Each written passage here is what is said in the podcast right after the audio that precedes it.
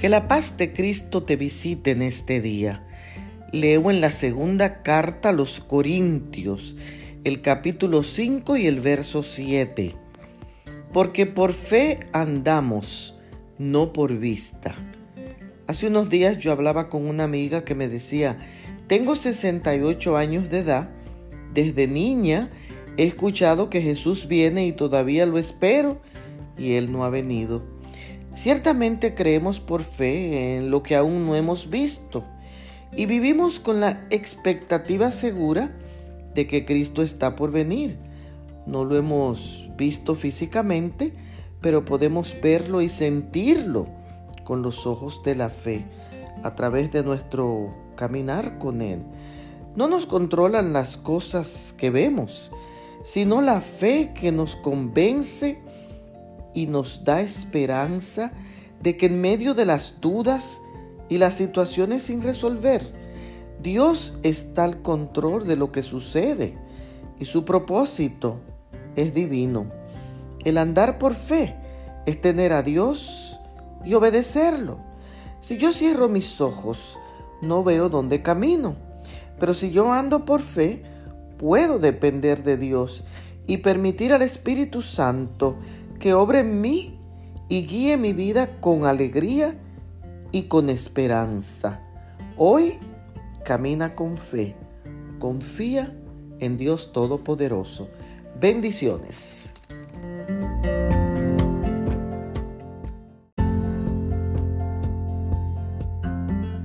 Hola mi amigo y mi amiga. Qué bueno que estás ahí escuchando promesas de Dios para una mujer como tú. En el día de hoy leo en el libro de Proverbios, el capítulo 3 y el verso 24. Cuando te acuestes, no tendrás temor, sino que te acostarás y tu sueño será agradable. Yo conozco personas que tienen problemas del sueño y solo duermen un par de horas en la noche, pero el sueño es necesario para el descanso del cerebro y del cuerpo también. Y aunque a veces dormitamos, cuando miramos el reloj, vemos que no conciliamos el sueño porque alguna preocupación de salud, de matrimonio, con los hijos y con las finanzas nos impide dormir. ¿Cómo sentir paz cuando no puedes dormir? En el pasaje de hoy, el rey Salomón nos dice que nos acostemos sin temor dejando los pensamientos y las preocupaciones en manos del Todopoderoso, teniendo un corazón agradecido y confiado, podremos dormir y descansar sin temor. Cuando te despiertes en medio de la noche, ora. Recuerda las promesas de Dios. Mantén una conciencia limpia y cuando te acuestes, tu sueño será agradable y placentero. Bendiciones.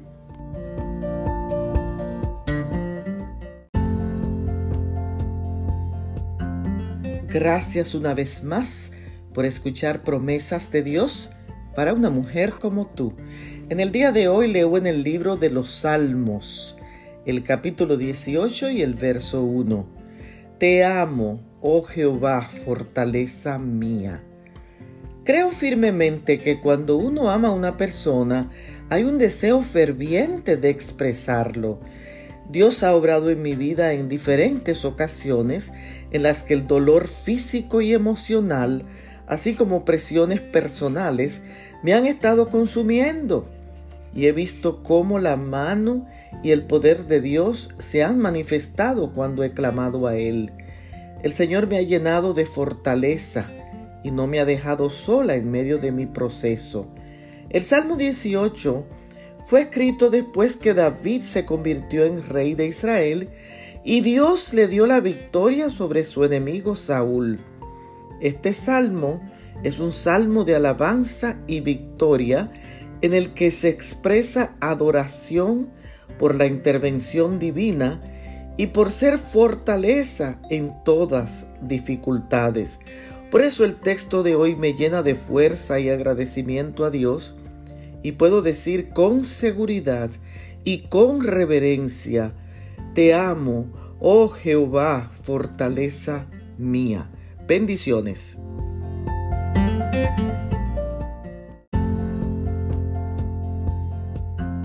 Les deseo un bonito amanecer. Leo en el libro de Jeremías el capítulo 2 y el verso 30. En vano he azotado a vuestros hijos, no han querido recibir corrección. Yo he recibido padres en consulta que tienen el corazón destrozado por la conducta irrespetuosa de sus hijos que no admiten sus malas acciones y no quieren ser corregidos ni cambiar sus vidas. José, un adolescente de 13 años, vivió su triste experiencia cuando un policía lo detuvo junto a su amiguito Juan por haber estado robando en una tienda local. El policía le dijo a los padres que si lo corregían, él no tendría que ponerlo en prisión.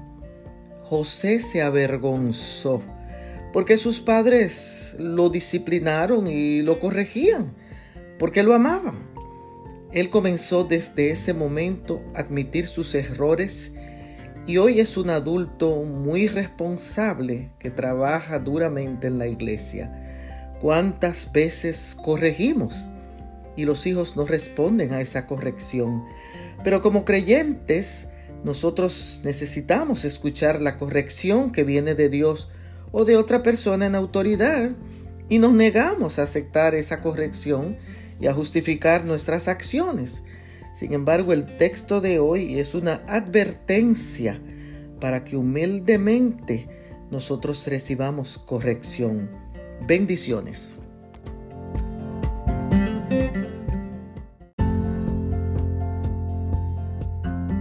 Muy buenos días y un feliz inicio de semana. Leo en el libro de Eclesiastés, el capítulo 3 y el verso 7. Tiempo de callar y tiempo de hablar. Me quedé en shock cuando oí a una clienta, que vamos a llamar Mercedes, decir a su esposo, eres un mal amante, ni siquiera me provoca estar contigo. Permanecí en silencio y no supe qué decir, porque hay un tiempo apropiado para todo. El pasaje de hoy nos dice que es mejor callar para no herir. Cuando callamos, evitamos herir. Cuando callamos, evitamos conflictos o daños en la vida y en el futuro de la otra persona. Cada uno de nosotros puede recordar palabras que, que nos han lastimado o palabras que nos han bendecido. Siempre metemos la pata cuando no callamos. Entender que callar es de sabios y es importante. Muchas familias, amistades y relaciones se han roto por nosotros no practicar el arte del silencio mordiéndonos la lengua para no ofender. Si tú eres tentado a decir algo crítico, confidencial o que pueda perjudicar a otra persona, detente, reflexiona Piensa en el efecto que tus palabras pueden tener. Calla y no hables de más. Callar es sabios. Bendiciones.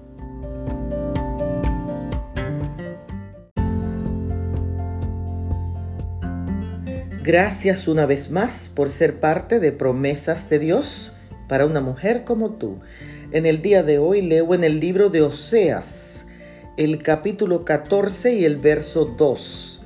Volved a Jehová y decid, perdona nuestra iniquidad y acepta el bien que te ofrecemos. ¿Quién era Oseas? Uno de los profetas menores del Antiguo Testamento, a quien Dios le ordena casarse con una prostituta. En el texto de hoy, Oseas hace un llamado de arrepentimiento para ser perdonado de nuestros pecados. Dios podía castigar al pecador con mano firme por todas sus violaciones a la ley. Estos pecadores parecían no darse cuenta de que el pecado los debilitaba y los apartaba de Dios. Por eso el profeta les exhorta a volver a Dios, pedir perdón, y Dios los recibiría y aceptaría de nuevo al pecador arrepentido. El pecado nos destruye a nosotros también. Aquí el consejo bíblico es, pide al Todopoderoso que te muestre tu pecado, vuélvete a Él, arrepiéntete, pide perdón y el Dios que es toda misericordia y amor te aceptará, te perdonará y te restaurará. Preséntate hoy a Dios, preséntate como una ofrenda de agradecimiento. Pide perdón por tus iniquidades y el Dios de los cielos te recibirá. Bendiciones.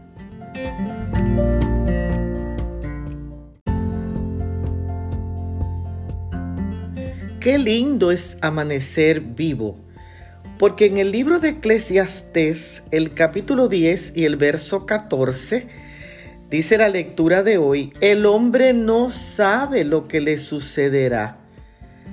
Yo y mi esposo vendimos una propiedad que actualmente costaría aproximadamente medio millón de dólares.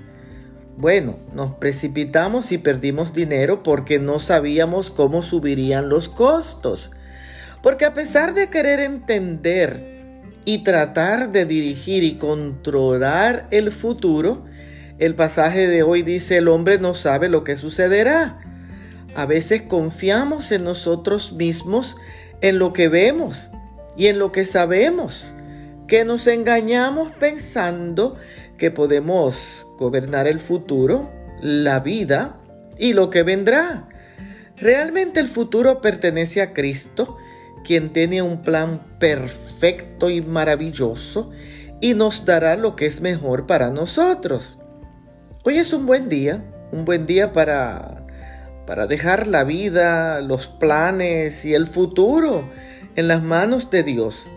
Confía en Él. Él sabe todo lo que sucederá. Bendiciones.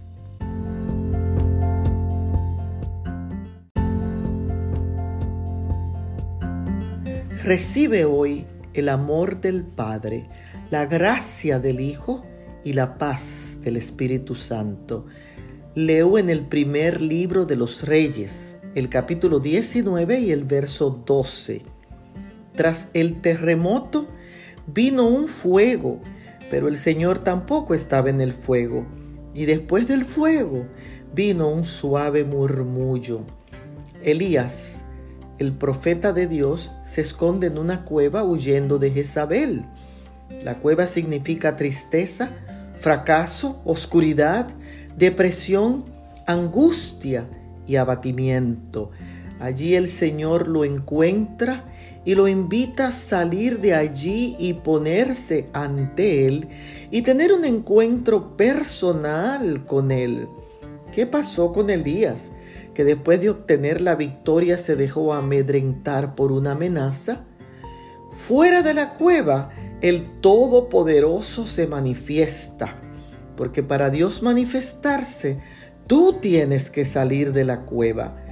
Dios mostró a Elías que su presencia y su poder no estaban en demostraciones devastadoras como el terremoto y el fuego, sino en su voz apacible y dulce que calma los miedos y trae paz al corazón humano.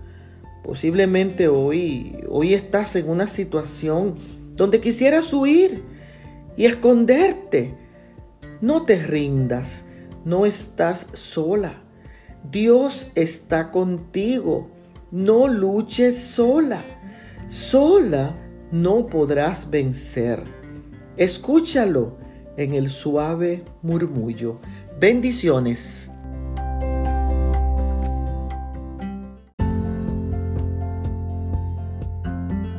En la carta a los Hebreos, escrita por el apóstol Pablo, en el capítulo 13 y el verso 5, podemos leer lo siguiente, Nunca te dejaré ni te desampararé.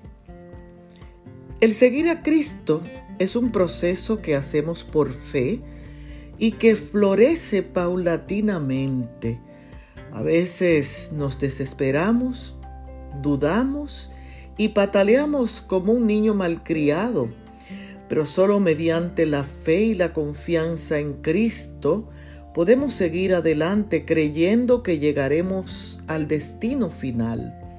Te agobia una situación imposible de resolver.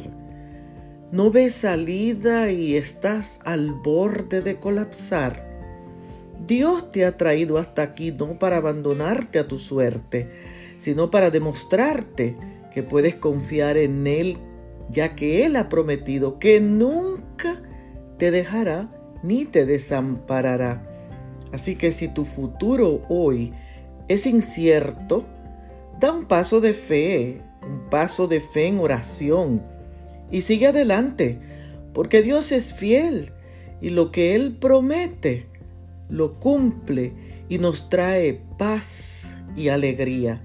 Te animo hoy a creer y confiar en las bendiciones de Dios, un Dios que nunca te dejará y nunca te desamparará. Bendiciones.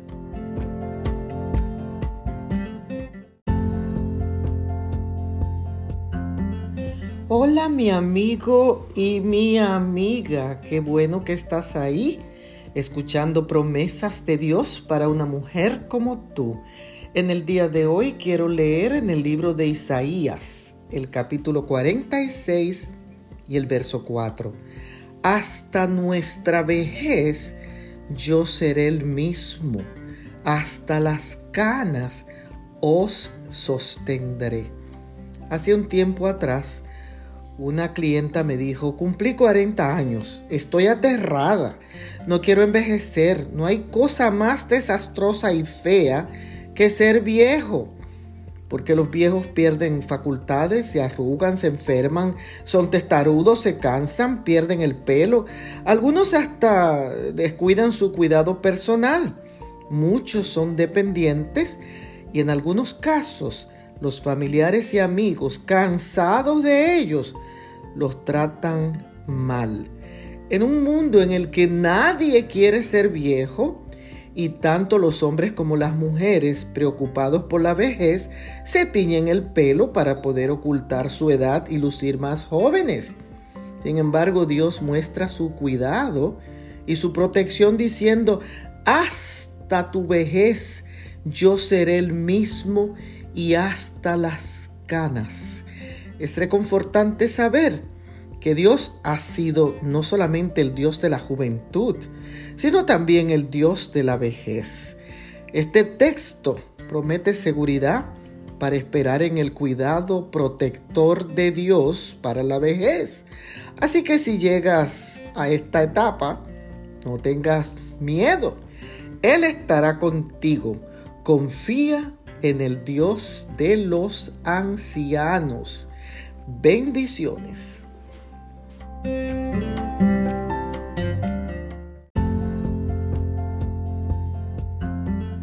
El águila no se escapa de la tormenta, simplemente usa la tormenta para levantarse más alto.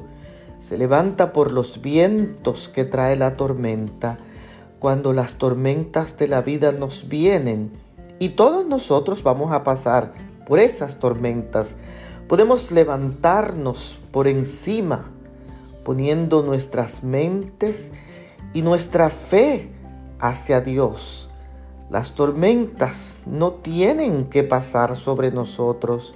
Podemos dejar que el poder de Dios nos levante por encima de ellas. Dios nos permite ir con el viento de la tormenta que trae enfermedad y tragedia y demás cosas en nuestras vidas. Pero podemos volar sobre la tormenta. Recuerda que no son los pesos de la vida que nos lleva hacia abajo, sino cómo los manejamos. La Biblia dice en el libro de Isaías el capítulo 40 y el verso 31, pero los que esperan a Jehová tendrán nuevas fuerzas, levantarán alas como las águilas, correrán y no se cansarán, caminarán y no se fatigarán. Así que hoy Espera en Jehová y tendrás nuevas fuerzas y te levantará como el águila. Bendiciones.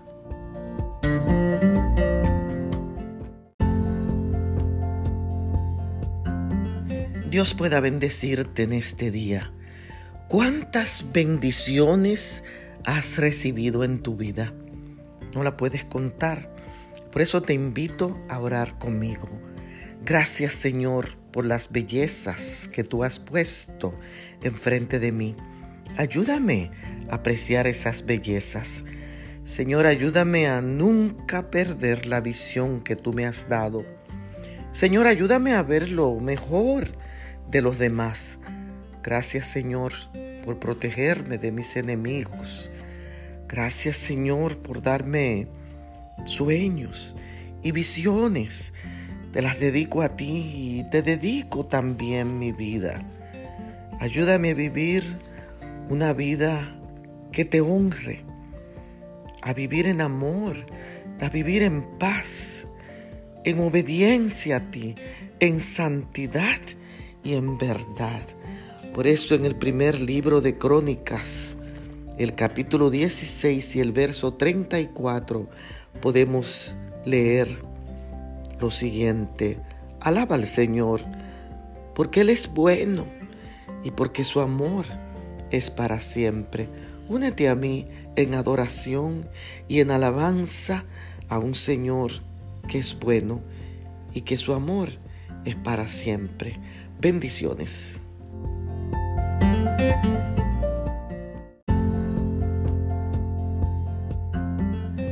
Hoy se conmemora en Estados Unidos el Día de los Caídos o Día de Recordación.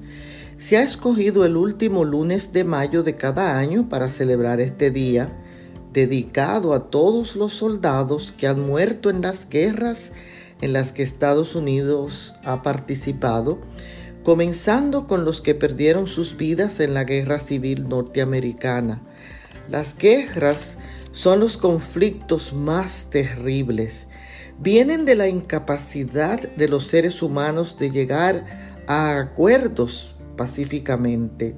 En las guerras nadie gana, porque solo queda destrucción y muerte, familias destrozadas y mucho dolor y, y traumas la palabra del Señor en el libro de Isaías capítulo 11 y el verso 9 dice, no dañarán ni destruirán en todo mi santo monte, porque la tierra estará llena del conocimiento del Señor como las aguas cubren el mar. Llegará un día, dice el Señor, cuando toda la tierra se llenará del conocimiento de su palabra y todo lo dañino como las guerras cesarán. Yo deseo ardientemente ver ese día, porque solo tendremos paz y amor entre los seres humanos. Nuestro Dios lo ha prometido y Él lo cumplirá. Hasta entonces, que Él nos consuele y nos bendiga. Bendiciones.